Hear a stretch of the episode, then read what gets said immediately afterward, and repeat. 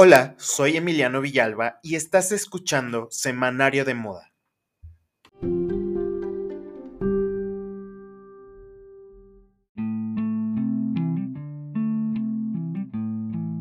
Hola, ¿cómo estás? Soy Emiliano Villalba y estás en un nuevo episodio de Semanario de Moda. Espero que te encuentres súper bien y pues hoy nos toca un episodio muy especial y muy interesante. Conmigo está María Alejandra Pascua, quien es Onboarding and Senior Client Services Sport Latam de eh, WGCN, quien es diseñadora de moda, tiene un MBA en empresas de moda y belleza y es una apasionada por las tendencias y la sostenibilidad.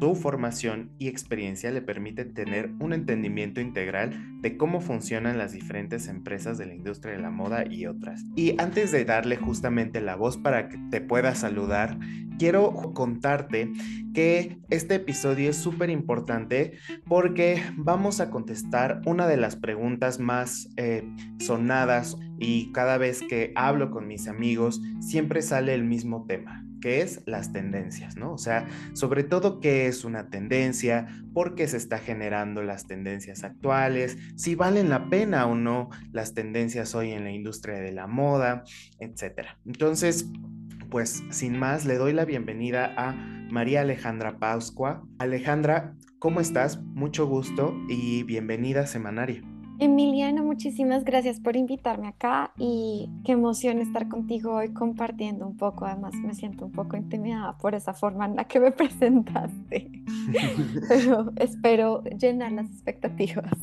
Claro que sí, claro que sí. Además, pues seguramente tienes un gran punto de vista y nuestra audiencia está súper interesada por conocer qué son las tendencias.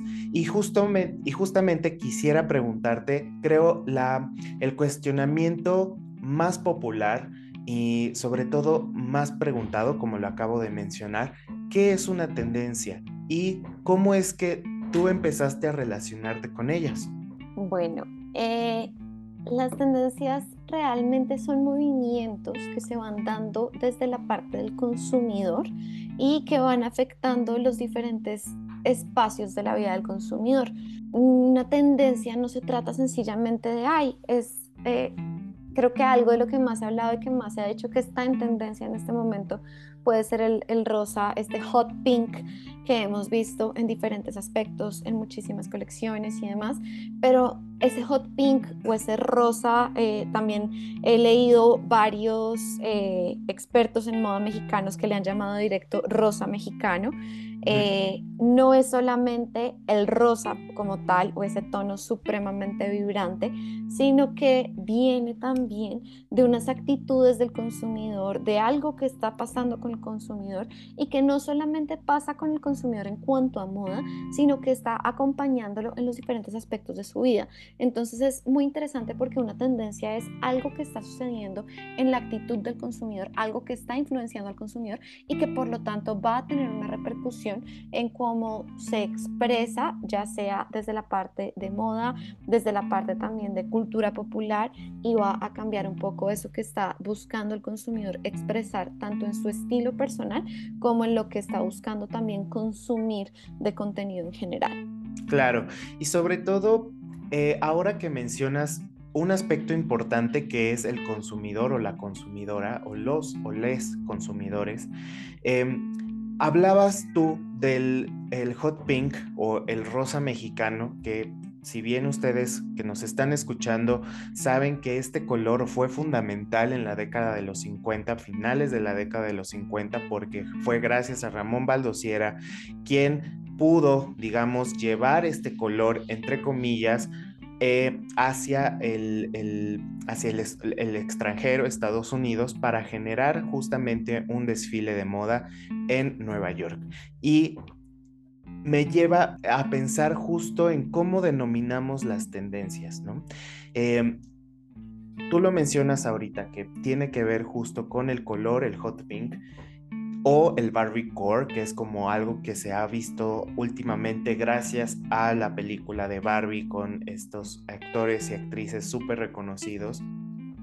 Pero em, quien le dio nombre al rosa mexicano o al Mexican Pink fue la, eh, el periodismo, pues, o sea, los medios de información, que tienen que ver justo con el consumidor.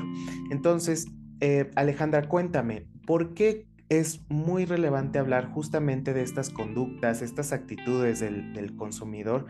¿Qué actitudes o qué hace que el consumidor se llame consumidor? Uy, bueno, esta es una pregunta que va a ser un poquito más compleja, pero continuamos con la misma idea y con el mismo ejemplo, que creo que es más fácil de desarrollarlo así. Em, fíjate que el consumidor es una, así que los consumidores son son personas totalmente complejas, son multidimensionales y en muchos casos cuando hablamos de moda se nos olvida un poco eso y nos enfocamos en solamente la paleta de colores o solamente ciertos aspectos específicos de la vida del consumidor que está influenciándole en ciertos aspectos. Pero acá estamos viendo una confluencia de diferentes cosas que están sucediendo en simultáneo y que son las que nos llevan a, a desembocar en este hot pink nuevamente y en el Barbiecore. Eh, tú mencionabas el tema del periodismo, pero acá me voy a ir a algo que creo que es algo muy global de lo que ha venido sucediendo y es em, el tema del dopamine dressing eh, eso tiene que ver directamente con la pandemia eh, y la verdad es que tuvimos un año, un año y medio en algunos casos o incluso dos años en los que las personas estuvieron muy, muy encerradas. Eh, todo 2020, así que estuvimos todos muy guardados, muy en casa y no solamente fue muy en casa, sino que además de que estábamos encerrados, también vimos que como teníamos tantas limitaciones para salir y demás, eh, se volvió muy importante el vestuario de descanso, todo lo que tenía que ver con loungewear, pero además del loungewear, algo que se volvió eh, realmente relevante en ese momento fueron las paletas de colores neutros. Entonces, fíjate que al crecer esos colores neutros, también y durar tanto tiempo con esas tonalidades neutras, el consumidor después, a medida que empieza a salir, empieza a buscar hacer una exploración por medio de tonalidades mucho más vibrantes y más fuertes para expresarse, para generar también y generar en sí mismo y en los demás dopamina, eh, la hormona de la dopamina, para tener como ese momento de alegría extra. Ese por un lado nos va a traer una paleta de colores muy fuertes, muy vibrantes. Pero eh, mencionabas también el tema del Barbie Core y acá vemos otro punto que se une con esto y que tiene que ver con eso, eh, que es precisamente em, las que tiene que ver precisamente con la nostalgia. Porque hablamos aquí de la nostalgia también? Porque vamos a ver un boom de las décadas de los 80s y los 90s que se empiezan a volver cada vez más importantes por parte del consumidor para mirar hacia atrás. Esto tiene que ver con varias cosas y nuevamente nos, nos, volvemos hacia el tema de la pandemia porque al momento de estar tanto tiempo encerrados, eh, de afrontar una crisis como la que afrontamos y más que solamente esa crisis eh, que vivimos en 2020 y 2021 con especial fuerza, em, vemos también que se vuelve necesario y se vuelve importante mirar hacia atrás esto lo han estudiado varios sociólogos, lo han estudiado también antropólogos y lo han denominado eh, el jet lag social. Eh, ¿Y por qué jet lag social? Porque ese jet lag social se refiere precisamente a ese momento en que las personas miramos hacia atrás eh, y nos devolvemos a esos momentos en nuestras vidas en donde fue, fueron eh, esos años que fueron críticos para nuestra formación o momentos que también generan nostalgia que quizás no conocimos. Entonces, esos momentos que fueron críticos para nuestra formación son cuando teníamos entre 14 y 25 años. ¿Por qué? Porque son años en los que eh, vivimos esos momentos y esos primeros momentos claves de nuestras vidas. Entonces, de los 14 a los 25 años seguramente tuvimos nuestro primer amor, seguramente además de tener nuestro primer amor, tuvimos también... Em, nuestras primeras relaciones, nuestros primeros amigos o nuestros amigos de toda la vida. Eh, ingresamos también así que en la adolescencia y tenemos unos momentos y unos hitos importantes de la vida que hace que recordemos esa época con un cariño especial frente a otras épocas de la vida. Entonces también muchas personas se vuelcan hacia ese momento, hacia esos, hacia esos años donde, claro, tenían entre 14 y 25 años y al, estar en un momento de crisis, eh, también volver a sentir eso que sintieron en ese punto. Y esto es lo que nos lleva también a esa nostalgia y, ese look, y esa búsqueda de nostalgia permanente, que fíjate que nos lleva hacia los 2000 primero, que los 2000 los hemos estado viendo, toda la estética Y2K está súper fuerte en este momento, pero empezamos a irnos también un poco más hacia atrás, yéndonos hacia los 90s y los 80s. También porque la generación X, que son las personas que nacieron entre más o menos 1965 eh, y 1980. Esto depende del sociólogo que lean. Em, o también el antropólogo que estén leyendo los años exactos. Eh, por eso yo les digo un aproximado vamos a, vamos a ver que ellos precisamente fue, eh, tuvieron ese momento clave en la década de los 80, tuvieron, los mayores tuvieron como ese, ese inicio de, de sus, sus, años de formación claves en la década de los 80 y los menores también tuvieron su infancia en la década de los 80 lo que los hace voltear hacia allá. Y esto, fíjate que lo que hemos visto hasta ahora de la película de la Barbie particularmente y lo que nos han mostrado hasta ahora de los, así que de, los sneak peeks y de las imágenes que han liberado son looks que son totalmente de la Barbie ochentera y la Barbie noventera. No es un look de la Barbie de principios de los 2000 ni de las, eh, incluso de las películas de la Barbie que salieron después y demás, sino son esa Barbie también súper ochentera, con colores muy vibrantes, con una explosión también de, de vida en esos looks y en esa propuesta.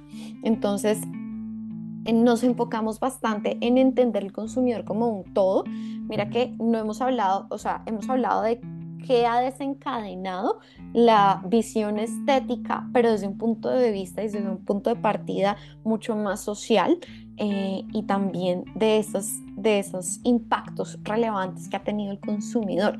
Entonces creo que también es importante entender eso, que el consumidor tiene, es multidimensional, así que es súper importante aquí recordar que todos somos personas multidimensionales y todos consumimos. Entonces también eh, eh, recordemos que el consumidor pues, es multidimensional y tiene sus diferentes aspectos que lo van...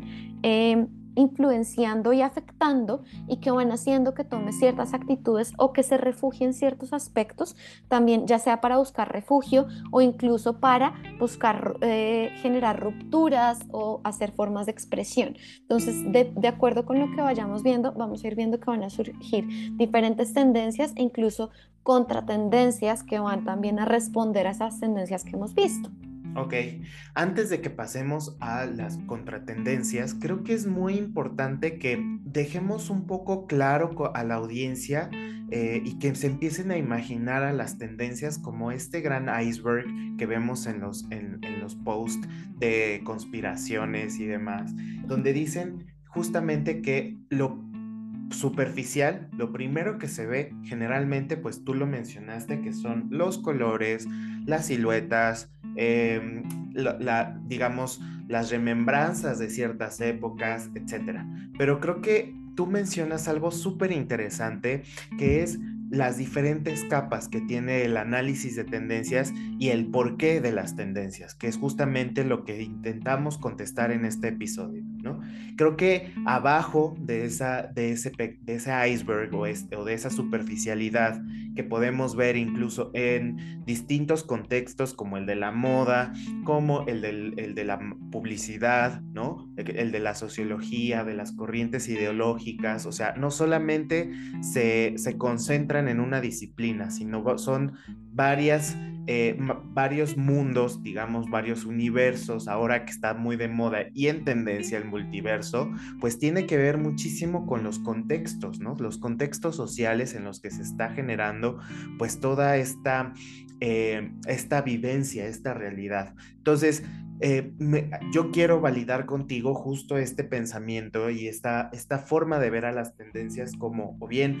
una pirámide invertida o este iceberg, donde vemos que la superficialidad es todo lo que vemos en las redes sociales, es todo lo que consumimos, digamos, de primera mano o, eh, o de fácil acceso. Sin embargo, más allá en las capas posteriores o en las, en las eslabones mucho más bajos, pues encontramos, por ejemplo, el contexto, que es lo que tú mencionabas, que de alguna manera el mismo contexto sociocultural, sociopolítico, socioeconómico está ligado precisamente al consumidor y a sus conductas de consumo. ¿no? Por ejemplo, eh, la pandemia es uno de los factores, es uno de los contextos importantes que han generado que hoy las dinámicas de consumo y o dinámicas de desarrollo de las personas sean completamente distintas que del 2019 o el 2018, ni hablar de las décadas anteriores. Luego, para, e, pasando de ese contexto, que es justo lo que permite que las acciones o que los em, contenidos se puedan consumir, pues están las acciones que se buscan, ¿no? O sea, todo, todo el contexto genera que haya distintas acciones para que el humano o las personas o los entes puedan generarse de alguna manera eh, o desarrollarse dentro de ese contexto. Un ejemplo, pues son eh, totalmente los cubrebocas, que en el 2020 y que tú misma dijiste con eh, la pandemia, pues hubo un boom de cubrebocas y los veíamos en pasarelas y era lo mejor del mundo ver justamente que marcas de lujo como Louis Vuitton, etcétera, etcétera, sacaran eh, sus versiones de, cubrebocas a precios exorbitantes, pero bueno, era parte justo del mismo contexto sociocultural, socioeconómico, social que se, que se consumía. Y después tenemos precisamente, después de las acciones, viene el bienestar, que es lo que tú mencionas, que es justamente yo creo que es uno de los pilares importantes para entender a las tendencias. Las tendencias más allá de lo que vemos y de consumimos de fácil acceso, es decir, que lo puedo encontrar en TikTok, que está en tendencia, por ejemplo, un baile o algo así, vemos y acá Alejandra Pascua nos menciona que eso viene hacia el bienestar, hacia la generación de dopamina. Entonces aquí estamos hablando de procesos humanos y fisiológicos aún más complejos que tienen que ver justo con el consumo, ¿no? Entonces aquí creo que podemos eh, encontrar varios hilos que podemos analizar con respecto a las cosas que vemos en la moda. ¿No? es gratuito que hoy, por ejemplo, como bien lo mencionó Alejandra, que hoy la década de los, de los 2000 y la, y la década de los 90 sean una de las tendencias más buscadas en los últimos años. ¿Por qué? Porque nos está dando un sentimiento que es el de nostalgia. Y la nostalgia, al ser satisfactoriamente consumida, pues nos está dando felicidad. Entonces, aquí podemos encontrar, gracias a las tendencias, una generación de ciclos de moda, que es una de las teorías también que vienen muchísimo en, la teoría de moda de los grandes eh, escritores eh, contemporáneos. Entonces aquí la multidimensionalidad que menciona Alejandra es súper importante porque es la que permite darle carnita, ahora sí, eh, como la gente diría, carnita a las tendencias. Y entonces pasamos a las contratendencias. ¿Qué es y por qué también es muy relevante conocerlas, Alejandra? Bueno, la contratendencia realmente es una respuesta a la tendencia y es un poco un choque de lo que tienen la actitud tanto en actitud como en sentimiento ciertas personas frente a lo que se está viviendo. Entonces ahora voy a alejarme un poquito del ejemplo del dopamine dressing, de esa parte como de la nostalgia y demás, y voy a pasar a otro ejemplo. Piensa, por ejemplo, en todo el tema de eh, la tecnología. Aprovecho que igual hablaste un poquito de los multiversos y demás, porque nosotros venimos hablando desde del tema de los multiversos por allá desde 2016, hace un tiempo bastante. Em, y no es solamente pensando en el multiverso, sino también pensando en el metaverso y pensando también en la inmersión en la tecnología. Eh, recientemente hemos visto un hype importante y una conversación grande en torno a eh, el metaverso y a la importancia que ha venido cobrando la tecnología en los últimos años, especialmente en 2021 y 2022. Pero vemos también que, además de que a pesar de que hay muchas marcas y personas emergiéndose, ahí sí que eh, en, la, en, en, el metaverso, en la tecnología, queriendo ser cada vez más tecnológicos, tenemos también esa versión y esa cara donde hay otras personas que no quieren estar en el metaverso y que al contrario quieren ser totalmente invisibles a nivel tecnológico y están buscando volver hacia una vida mucho más lenta y alejada también de la tecnología. Incluso eh, que han venido buscando borrar su rastro eh, virtual y además de borrar ese rastro virtual, empiezan a tener también unas características muy importantes como consumidores, donde buscan una serie de, de consumo de productos locales, productos también artesanales, hechos a mano, de manera lenta, y ahí entra también a jugar el slow living o la vida lenta también. Entonces, eh, una contratendencia es eso, una respuesta a algo que está sucediendo. Realmente lo llamamos contratendencia para denominarlo de alguna forma, pero puede ser igual, eh, igualmente tendencia, eh, sino que suele ser opuesto a otra cosa que estamos viendo. Entonces, por eso este era el ejemplo como más claro, que por un lado tienes este consumidor que está súper abierto a la tecnología, que busca lo más tecnológico y además de eso, que está... Eh, nosotros tenemos como un dicho en Colombia donde decimos está copiándole, quiere decir que eh, le está poniendo muchísima atención y está siendo supremamente receptivo con lo que le van proponiendo marcas que se enfocan más en esa parte digital. Eh, eh, ser receptivo es esa parte de estar copiándole. Entonces le están copiando a las marcas esa propuesta digital. Entonces tú los ves con los últimos filtros, ir probándose ropa virtual y demás. Pero también tienes la cara contraria, que son consumidores que, pues al contrario, y esto los tenemos también muchísimo y muy presentes en América Latina, están enfocándose en retornar al campo, en vivir al campo, e incluso en Estados Unidos ya los han venido denominando como eh, chewy, que es eh, personas que buscan también cada vez tener como más ese estilo de vida lento, eh, más cercano a la natural, buscando no consumir, por ejemplo, nada que sea masivo. Em, y al buscar no consumir cosas masivas también, entonces buscan eh, limitar mucho más también su tema de la tecnología y buscan también muchísimas experiencias en la naturaleza y al buscar esas experiencias en la naturaleza también se alejan de los celulares y la tecnología en esos momentos y en esos espacios.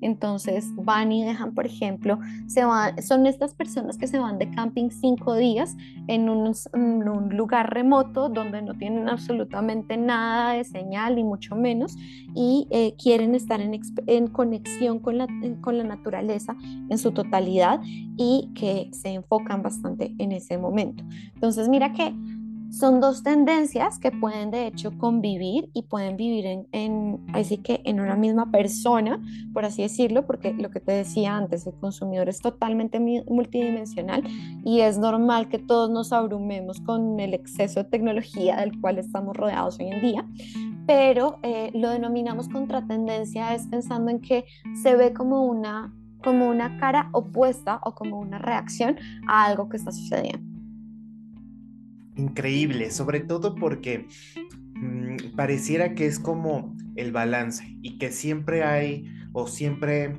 ya sea la intelectualidad de las personas en la naturaleza, eh, etcétera, etcétera, eh, se busca ese balance. Yo lo trato de, de ver un poco así justo para que se entienda que dentro de las tendencias debe de haber su contraparte o el balance porque sí, ¿qué pasaría, por ejemplo, si hubiese muchísimo de eh, o muchísimo consumo de una parte, Alejandra? Eh, ¿Sería negativo? ¿Sería positivo? ¿Sucede o no sucede?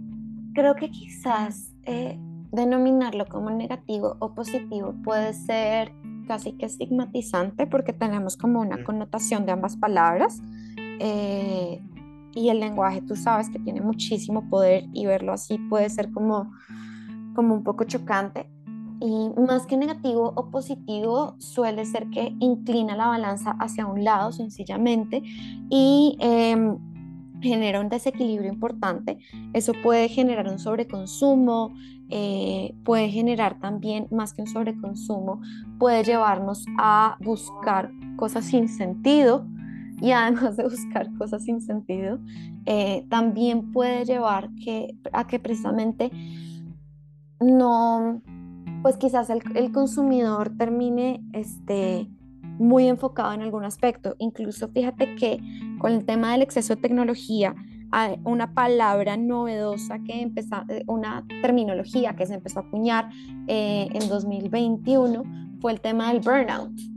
Eh, porque precisamente el exceso de tecnología, el pasar tanto tiempo en línea, el tener que estar siempre hiperconectado, eso hizo que llegáramos a un punto donde físicamente y mentalmente nos agotamos y sencillamente no era cuestión de dormir, no era cuestión de no era cuestión de descansar ya, sino era cuestión de realmente una necesidad por la desconexión total de lo digital porque nos estaba generando unos temas adicionales. Entonces, eh, no es que nos vaya a generar siempre esos aspectos negativos, sino que como no está tan balanceado, eh, puede llevar también a que tengamos pues sencillamente un sobreconsumo de alguna cosa u otra y eso puede generar diferentes consecuencias. También mira que hacia el otro lado, hacia el irnos a la parte natural y entonces vamos a aprovechar los saberes ancestrales y nos vamos a enfocar hacia esto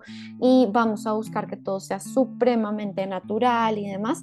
Eso también puede llevarnos a una desconexión con la realidad, por ejemplo, porque si tú te desconectas de todo lo que está pasando a nivel mundial, te desconectas de lo que está pasando a nivel digital, te desconectas de todo esto y te enfocas solamente en tu vida artesanal, en vivir, así que en un rancho a las afueras de, así que ni siquiera a las afueras de Ciudad de México, sino bien lejos, en un lugar súper remoto que, mejor dicho, a duras... Eh, hay, hay, una ciudad en México que ustedes tienen el chiste que no existe. Este, eh, Tlaxcala.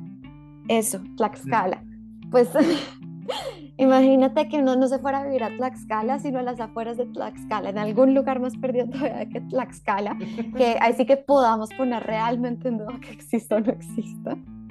Entonces, algo así, en un lugar así de remoto, eh, sin celular, sin conexión digital, sin conexión como con el metaverso y demás, eh, realmente de una forma totalmente artesanal, se vuelve, ok, es, es tu vida y es totalmente aceptable y eso también es muy valioso porque hay muchas personas que todavía viven así, pero también empezamos a cuestionar, ok, ¿y qué pasa con la conexión con las otras personas?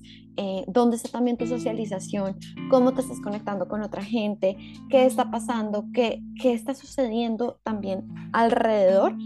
Que te puede llegar a afectar también a mediano y largo plazo, que quizás no te des cuenta porque pues estás viviendo en un rancho a las afueras de Tlaxcala, pero así súper lejos de todo de pronto, o incluso más lejos de Tlaxcala, que, que sea un lugar que así que tú dices, esto es el medio de la nada, y si yo doy tres pasos hacia mi derecha, puede que me encuentre con la nada y me pierda. De hecho, hasta me acuerdo de una, de una tendencia también que está sucediendo ahora, que es la de irse de las ciudades, recolectar tu propio alimento en el bosque. Hay una palabra en inglés específica, a ver si ahorita me acuerdo, y han subido muchísimos eh, videos en, Instagram. Eh, acabo de seguir a una chava que justo se dedica a recolectar todas las cosas en el bosque y a prepararlas y cocinarlas y es lo que come realmente. Entonces es súper interesante ver cómo pues existen los dos extremos, ¿no? Y cómo estos se comportan en la forma en la que se consumen los productos masivos, los productos culturales, yo les, yo les llamo bienes culturales y ahí es cuando entran ustedes como WGCN y quiero que me cuentes cómo es que funciona, qué es para la gente que no lo conoce, que es la primera vez que va a escuchar sobre, sobre WGCN y cómo es que funciona, cómo, cómo se relacionan con las tendencias. Bueno, eh, nosotros en WGCN somos una empresa eh, líder a nivel mundial en información e investigación de consumidor, mercados y rastreo de tendencias. De hecho, somos, así que somos reconocidos como los líderes a nivel mundial en tendencias y más específicamente en tendencias de moda.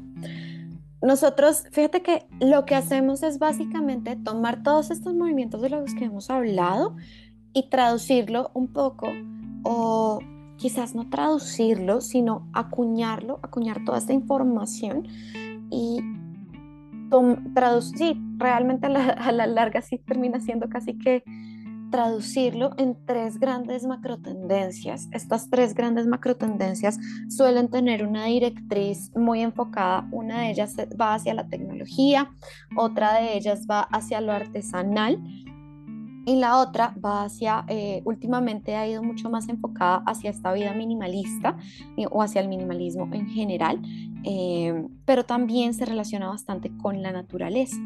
Entonces vamos a tener estas tres como grandes directrices, estas tres grandes macro tendencias y además de enfocarnos en estas tres grandes macro tendencias, em, a partir de esas tres grandes macros, nosotros tomamos la información y ya empieza a cascadear no solamente hacia moda, sino también hacia otras categorías como belleza, alimentación, eh, tecnología, interiorismo y se empieza a traducir también hacia estéticas. Entonces, tomamos todo esto que hemos venido hablando hasta ahora. Entonces, por ejemplo, el tema de la vida ultra digital y cómo es que eso se puede traducir en productos no solamente productos de belleza, eh, moda e interiorismo, sino, por ejemplo, cómo se puede llegar a traducir la ultradigitalidad y esta, este énfasis tan importante y el crecimiento de la importancia de lo digital en la alimentación. Y entonces en la parte de alimentación, fíjate que lo estamos viendo con el desarrollo de tecnologías ápticas, que son tecnologías táctiles, y además de las tecnologías ápticas, estamos empezando a ver que ya hay empresas que están desarrollando, por ejemplo, eh, pantallas que tienen sabores, que pueden ser eh, lamidas y que tienen un sabor específico. ¡Wow! ¿Y eso cómo funcionaría? La gente, ¿tú crees que cómo va a llegar a la gente, o sea, cuánto tiempo tarda para que, por ejemplo, eso se vuelva, digamos, eh, popular o viral, no sé cómo llamarlo. ¿Podrías orientarme como justo en eso? ¿Cómo se le puede llamar justo a la viralidad? ¿La viralidad es una tendencia, es parte de las tendencias? ¿Cómo funciona eso? Y más o menos cuánto llegar, en cuánto tiempo llegarían las macro tendencias que me estás diciendo ahora o ya se viven? Cuéntame. Bueno, depende un poco, porque nosotros hacemos el pronóstico de macrotendencias con dos años de anticipación a lo que se proyecta. Ok. Em, realmente, este, ¿has visto la curva? Ay, se me olvida el nombre. La campana de Gauss. Sí. Vale. Básicamente, eso ah, con la campana de Gauss es un gráfico que es muy común que se utilice también para hablar del ciclo de vida de las tendencias. Empezamos así que por la parte de los innovadores, después pasa al punto donde, están, donde hablamos como de los influencers o early adopters también, y después ya pasamos a la mayoría temprana, mayoría tardía y lo que finalmente llamamos como laggards o que son quizás eh, personas a las que no les interesan las tendencias.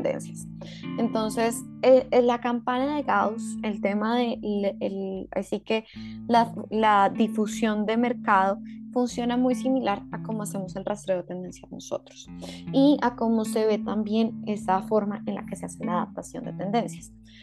Em, las tendencias realmente depende de la tendencia específica, el momento en el que va a llegar a ese punto máximo, a ese punto de ser masiva o ser así que a la viralidad, pensando también en las diferentes regiones. Y además de eso, que una tendencia sea masiva es distinto al tema de la viralidad, porque fíjate que la viralidad es otra cosa. La viralidad funciona parecido eh, a cómo funcionan las tendencias en ciertos aspectos, pero la viralidad también viene de otras, viene también eh, con una carga adicional detrás de. Mm. Entonces, no es solamente que tú hiciste algo interesante, ya se volvió viral y ya está. No, porque esa era la parte como, esa es como la parte de los virales randómicos o virales como un poco más aleatorios que estamos empezando a ver en 2020.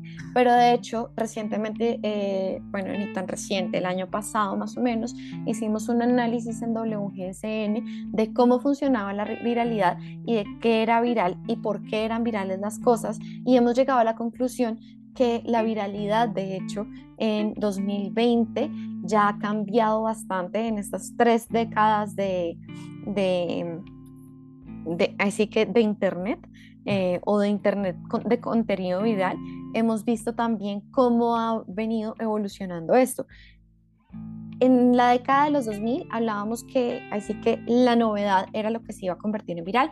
En la década de los 2010 hablábamos que era la influencia masiva, entonces era una fase en donde estábamos viendo también ya la implementación de la viralidad y ahora estamos viendo en la década de 2020 que es lo que llamamos nosotros el descubrimiento serendípico, donde esa, ese, que esa aleatoriedad se vuelve interesante también para el consumidor, porque el consumidor precisamente, como lo hemos dicho varias veces, como es tan transversal y busca también ese tipo de cosas diversas, también va a encontrar fascinación en diferentes descubrimientos y en diferentes cosas que pueden ser casi que eh, aleatorias. Ahora, volvamos a la parte de la tendencia de cómo es que sube, cómo es que también vemos que se establece una tendencia un poco más masiva y demás.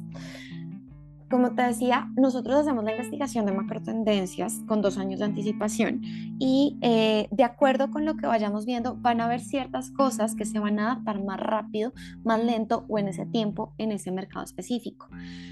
¿Por qué? Porque culturalmente somos todos muy distintos, incluso estando en América Latina, eh, cada país dentro de la región tiene diferencias culturales muy importantes que hacen que la forma en la que adaptemos ciertas cosas sean más, más, más rápidas o un poco más lentas.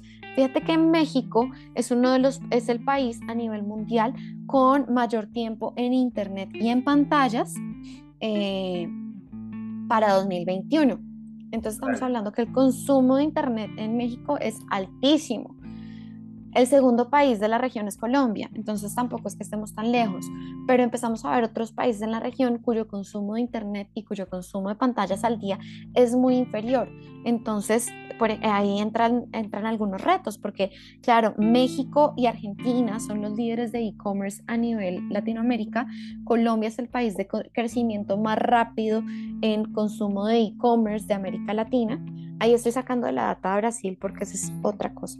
Estoy, estoy sacándole un poquito pensando en em, enfocarnos un poco en, en América hispanohablante, pero eh, fíjate que miremos en, cómo puede ser el consumo de e-commerce en países como puede ser, por ejemplo, no sé, quizás eh, un país como Perú, un país como Bolivia, un país como Uruguay, donde si bien son países que tienen niveles de eh, algunos aspectos culturales similares a otros de la región, como Colombia, eh, por ejemplo, culturalmente Perú se parece muchísimo a Colombia,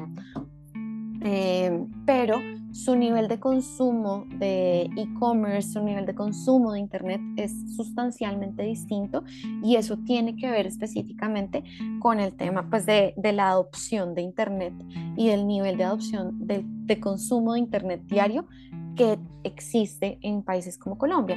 Entonces, para responderte un poco la pregunta, casi que depende del mercado, eh, el momento en el que se va a, va a llegar a ese punto máximo la tendencia o a ese momento masivo las tendencias, porque también depende un poco del consumidor específico, del mercado y, de las, del, del, de la, del tema cultural también y del bagaje cultural que tiene ese consumidor.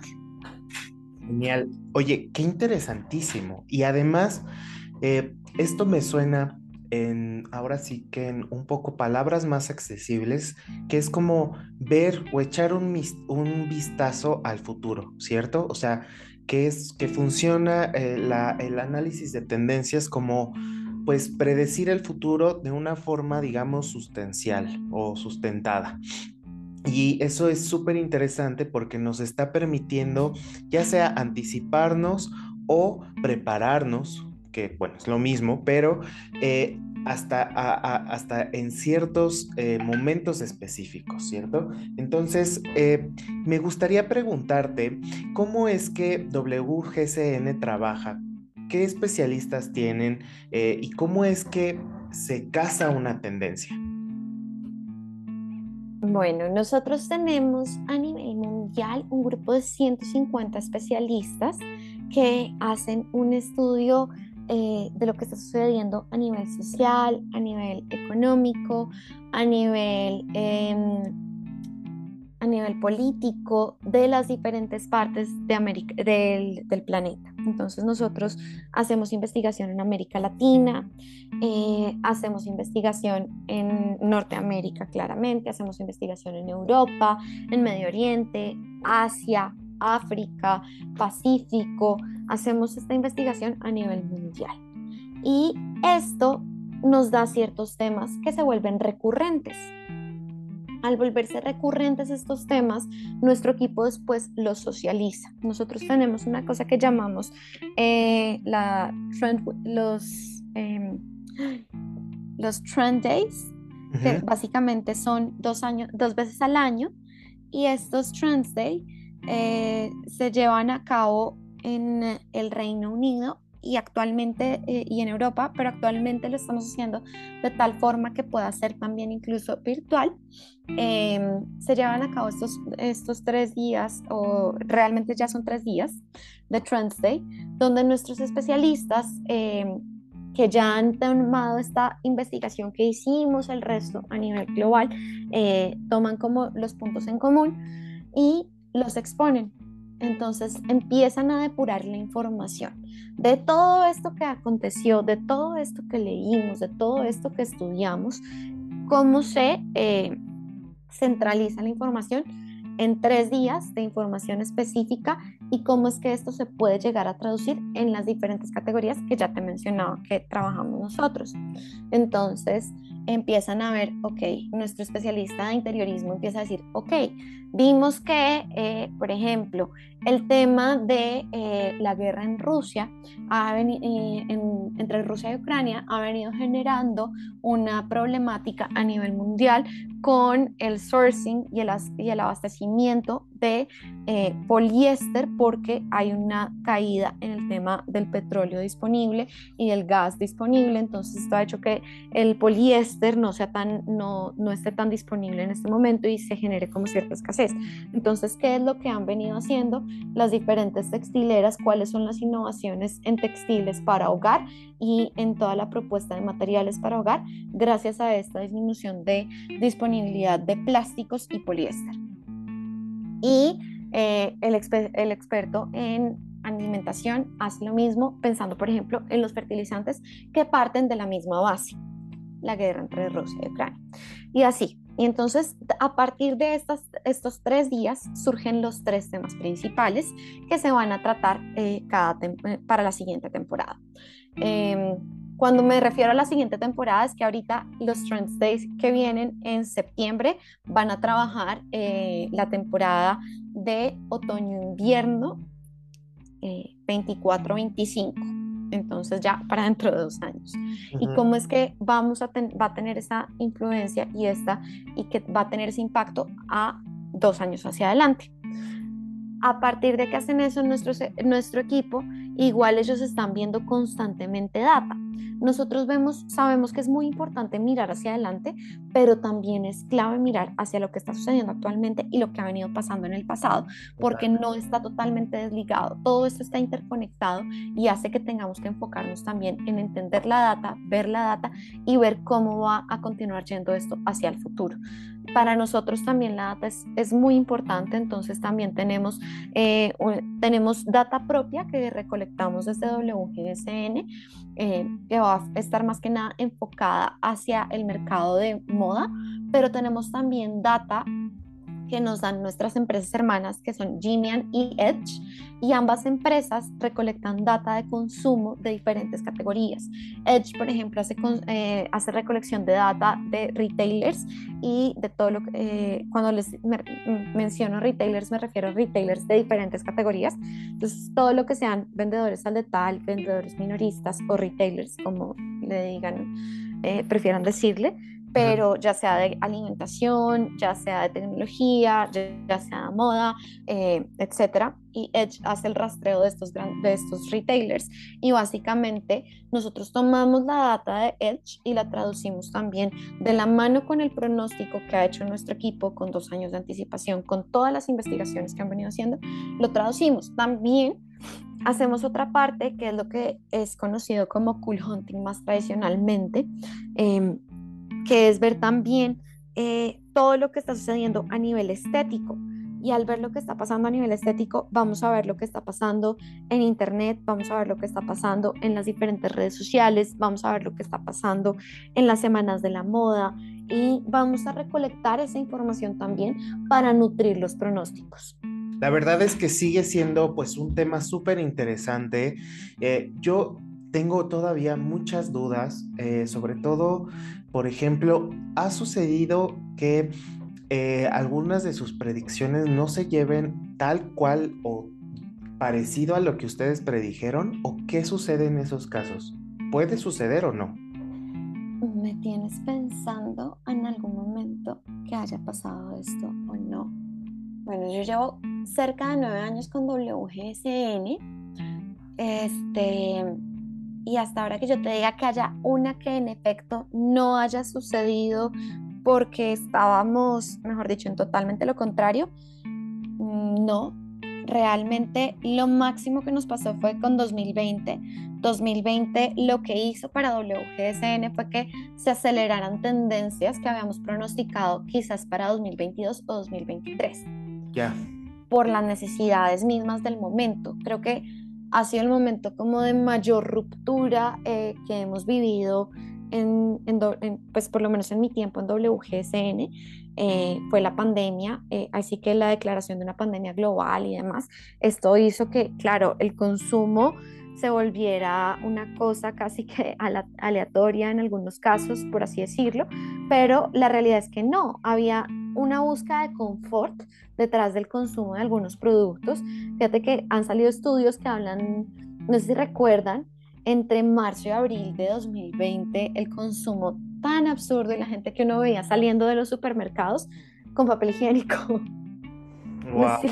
si, recuerdas eso, que todo el mundo, los videos de la gente con el papel higiénico. El pánico del papel higiénico.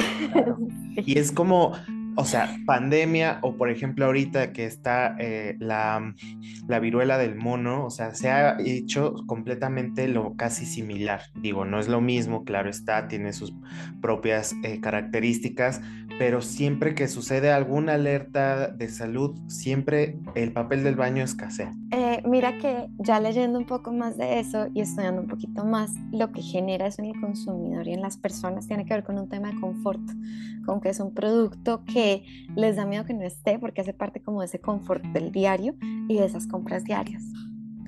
Entonces, es un tema de generarse un confort mental la compra de papel higiénico es una particularidad que tiene que ver con, así que con un, tema totalmente mental, eh, pero es muy, es muy interesante ver cómo es que eso pues también está guiado por otras cosas. Claro, esa angustia y esos momentos de crisis, esos momentos de angustia que te llevan a esas compras eh, impulsivas de eso, pero además las compras impulsivas de ese tipo de productos, mira que disparó otras cosas. Nosotros veníamos hablando desde 2018 del hogar en el centro de todo, el hogar como centro de operaciones y demás y lo habíamos venido hablando con varios clientes y muchos nos decían, que va, eso no va a pasar.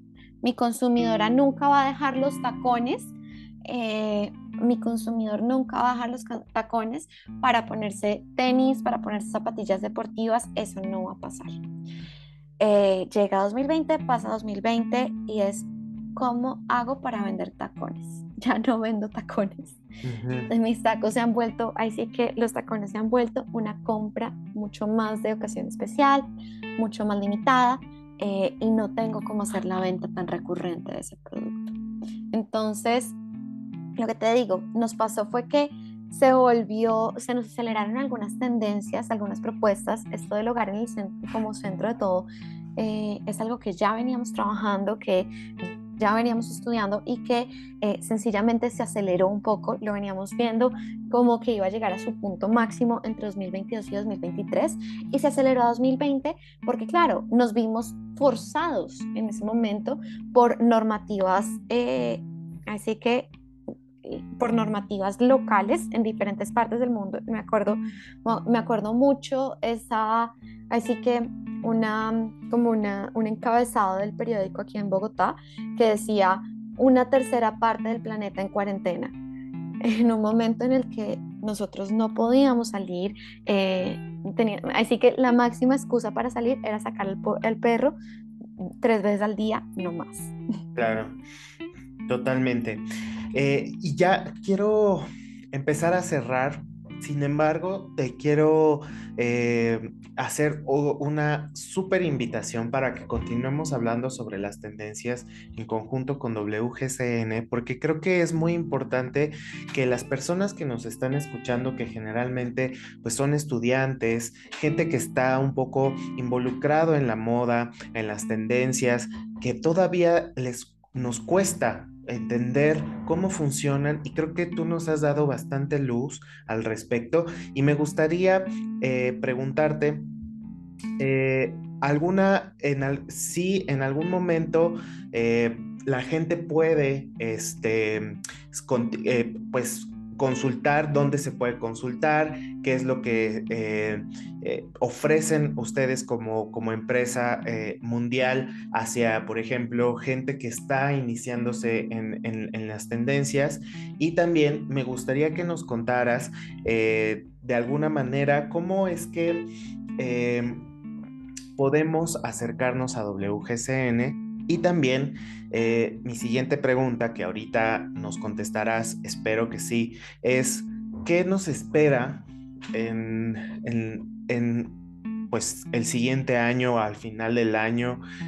¿Es posible que ustedes nos puedan compartir eh, algo al respecto?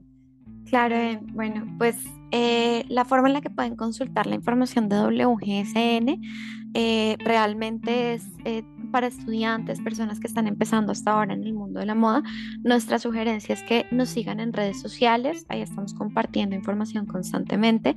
Desde WGSN Brasil van a encontrar información enfocada en América Latina, eh, así nos encuentran en Instagram, WGSN Brasil, Brasil con S por si acaso. y también en WGSN tenemos un blog donde van a encontrar también contenido gratuito. Eh, de resto, también tenemos alianzas con algunas escuelas en México, Colombia, Chile, Perú, eh, donde podrán consultar también pues quiénes son estudiantes, si son estudiantes de esas universidades, también pueden acceder pues a la suscripción de WGSN, especialmente pues ya quienes tienen empresa. Lo que se viene para este fin de año y lo que vamos a ver en este fin de año, la verdad es que vamos a seguir viendo el desarrollo del vestuario dopamínico, eh, ese vestuario dopamínico y esa expresión de la alegría la hemos venido viendo desde 2021, de hecho empezó con pequeñas dosis en 2020 y continuará evolucionando hacia adelante. Hemos llegado en un punto muy interesante donde estamos viendo que se empiezan a mezclar las temáticas adultas y juveniles e infantiles con algo que hemos denominado nosotros como adultecente en WGSN, que se refiere también a cómo es que el mercado adulto toma esos detalles también infantiles y los utiliza en su vestuario adulto y en su día a día para expresarse. Em, que también tiene que ver con esa fascinación que ya hablábamos de la nostalgia, de ese momento en el que fue niño, en el que fue adolescente, en el que en, esos años formativos clave.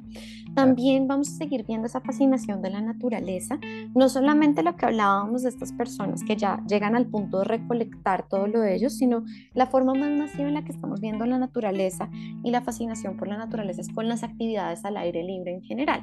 Entonces piensa en quienes salen a hacer caminatas, el crecimiento de deportes al aire libre y además del crecimiento de deportes al aire libre y de crecimiento de interés por hacer actividades al aire libre, tiene que ver también con estar más en conexión con la naturaleza en general. Mm, la tecnología, vamos a seguir viendo cómo se está desarrollando y vamos a seguir cuestionando la misma tecnología, así como la seguridad de la misma. Entonces, esto es algo que también vamos a ir viendo cómo se está desarrollando, pero van a empezar a haber unas personas que también empiezan a desconfiar cada vez más de esto. Y eso nos va a llevar también a varios puntos, porque empezamos a tener quienes buscan esa estética mucho más tecnológica, más futurista, más así que casi que espacial, y otras personas que van a tener una estética un poquito más casi que distópica, pensando también en esa en ese rechazo como a la tecnología y esa desconfianza hacia la tecnología. Eso es parte como de lo que vamos a ver hacia adelante, que creo que puede ser una propuesta interesante. Perfecto, perfecto. Y ya por último, eh, eh, Alejandra, quiero invitarte a inaugurar eh, una nueva sección en Semanario de Moda que es el pequeño cuestionario de Semanario de Moda. Y te voy a hacer una serie de preguntas rápidas. Quiero que contestes eh, lo primero que, que, te venga a la mente. Esto es solamente para que la audiencia te pueda conocer mejor y me gustaría justamente iniciar esta mini sección de semanario contigo. ¿Estás de acuerdo? Sí, perfecto. Súper, entonces vamos a iniciar. Voy a dar eh, redoble de tambores. Y vamos a comenzar el cuestionario semanario de moda. La primera pregunta que te quiero hacer es, ¿tienes alguna fobia, Alejandra? Sí, a las arañas. Perfecto. ¿Eres más mental o emocional? Totalmente emocional. ¿Desayunas lo mismo cada día o vas alternando? Eh, casi todos los días desayuno lo mismo, pero es que la arepa es muy rica. pero cambio la forma en la que la hago y el tipo de arepa que como, entonces no sé si eso cuente. Genial. ¿Cuál es el viaje más largo que has realizado? Eh, uy, un viaje en el que terminé viviendo casi que un año en España. Ok. Em, ¿Qué te gustaría haber inventado? Oh. Uy, ¿sabes qué? Si no sé. Uy, no, sí, ya sé. Me gustaría inventar alguna forma para que los diseñadores no tengamos que volver a utilizar Excel en nuestras vidas. Algo, algo así me gustaría inventar. Genial. Em, me gustaría saber cuál es tu signo zodiacal. Escorpio. Perfecto. Muy bien, muchas, muchas gracias. Has inaugurado la sección de, de pregunta de semanario de moda. Eh, eres la primera, entonces, muy bien, muchas, muchas gracias. Y pues yo te invito para la siguiente ocasión, para un siguiente programa donde sigamos hablando de tendencias. Lástima que el tiempo es el peor enemigo de los podcasts, siempre lo digo al final de mis episodios, sobre todo porque siempre se hacen increíbles charlas. Yo me la pasaría hablando y hablando más sobre las tendencias. Todavía tengo algunas dudas que espero yo en el siguiente episodio sigamos este... Em, cuestionando, reflexionando en conjunto, conjunto, perdón, y también, pues, eh, me gustaría justamente que aplicáramos eh, de alguna manera todas las partes de las tendencias ya en un ejemplo, digamos, real, ¿no? Que podría ser el Colombia Fashion Week, que justamente quedó pendiente, pero es que si no, este episodio se alargaría a cuatro horas y pues la verdad es que puede ser hasta un poco cansado para los invitados como para los escuchas, pero yo encantadísimo si en algún momento quieren hacer episodios de cuatro horas, pero lo dudo. Y em, también, por ejemplo, aplicarlo a las marcas o a los Fashion Weeks globales, ¿no? Que por ahí cuenta la leyenda o cuenta de, esos, de esas em, historias conspirativas que todos los los creativos y la gente de los, de los conglomerados se reúnen y, toman decisiones para ponerse de acuerdo. Ya tú en algún momento del futuro, de un siguiente capítulo, podamos este, decir si es verdad o si es un mito o qué sucede, por qué pasa que se repiten las tendencias, ¿no? Creo que eso todavía da mucho para más, da todavía mucho material, existen todavía muchas dudas al respecto y pues yo voy a estar encantado de que WGCN pueda estar aquí compartiendo todo su conocimiento y sobre todo esta Alejandra Pascuas que pues se permita justamente compartir la luz eh, que ya bastante nos ha dado el día de hoy. Entonces, a ti recuerda que eh, eh, estás en Semanario de Moda. Muchas, muchas gracias por em, escuchar hasta acá. Eh, recuerda seguirnos en redes sociales, arroba emiruf o arroba Semanario de Moda.